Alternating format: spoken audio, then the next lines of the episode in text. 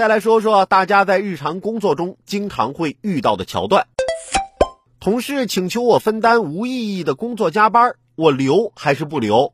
刚认识的同事要蹭车，为了维护职场关系，我送还是不送？同事不想花钱，找我借视频网站会员，不想显得自己小气，我借还是不借？如果你也有上述小烦恼，欢迎加入网络上的推辞学小组。在这里，二十万人聚在一起，只想解决一个问题：如何委婉地拒绝别人。正如祖规所言，推辞是一门学问，拒绝是一种态度。学会在什么时候选择拒绝，选择以什么样的方式拒绝，都是一种必须锻炼的能力。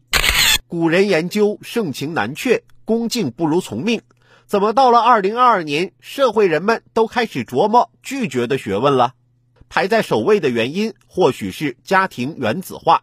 第七次全国人口普查数据显示，我国平均每个家庭的人口为二点六二人，比二零一零年的三点一零人减少了零点四八人。这意味着家庭户规模持续缩小。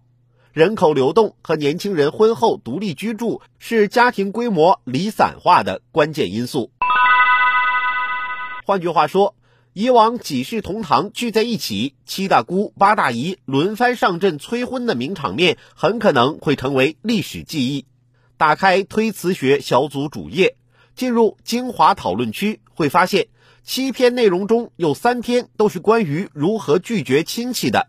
俗话说“姑舅亲，辈儿辈儿亲，打断骨头连着筋”。但随着家庭规模缩小，少子化趋势明显，年轻人与长辈之间的关系也日益疏离。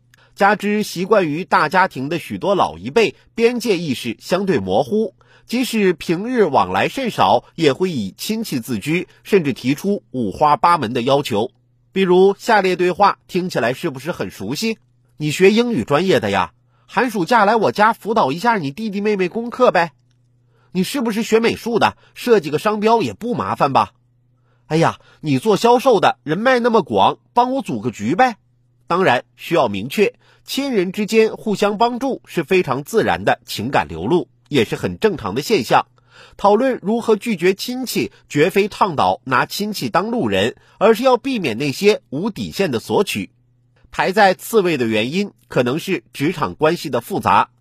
去年热播剧《我在他乡挺好的》，让不少人仿佛看到了自己。剧中人乔西晨怒怼心机同事的一幕，更是让人惊呼过瘾。刚开始，女同事以要谈恋爱为借口，让乔西晨替她加班，怕弄坏新做的美甲，让乔西晨帮她泡咖啡，蹭乔西晨的午餐，还怪点餐时没问他意见。种种被当作职场软柿子捏的经历，让不少社恐小伙伴们都感同身受。最后，乔西晨霸气回怼：“我是你同事，不是你保姆。你以为公司是幼儿园吗？没有人有义务惯着你。”反观另一位剧中人胡晶晶，明明按时完成工作，却被老板无理辞退。老板口中的理由，竟然是：“你完成了自己的工作，也可以帮助其他人。”年轻人不能太自私。我像你这个年纪的时候，公司那帮老人的活，包括打扫卫生，都是我在干。恶劣的职场环境加上家庭无底线的索取，最终将胡晶晶逼上绝路。电视剧的情节可能极端，但在一定程度上反映了社会现实。人际交往中，学会推辞和拒绝，也是让他人知晓你的边界。如果我们太在乎周遭人的看法，就很容易陷入消极情绪和自我否定。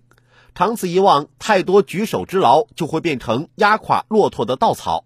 人是社会性的动物，不管是亲人间的交往，还是职场中的相处，相互帮助、彼此协作都属正常。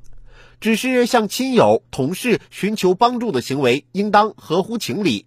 对被请求的一方来说，合理的评估对方需求。该帮忙的积极帮忙，该拒绝的妥善拒绝，才能让自身的人际关系更加健康和谐。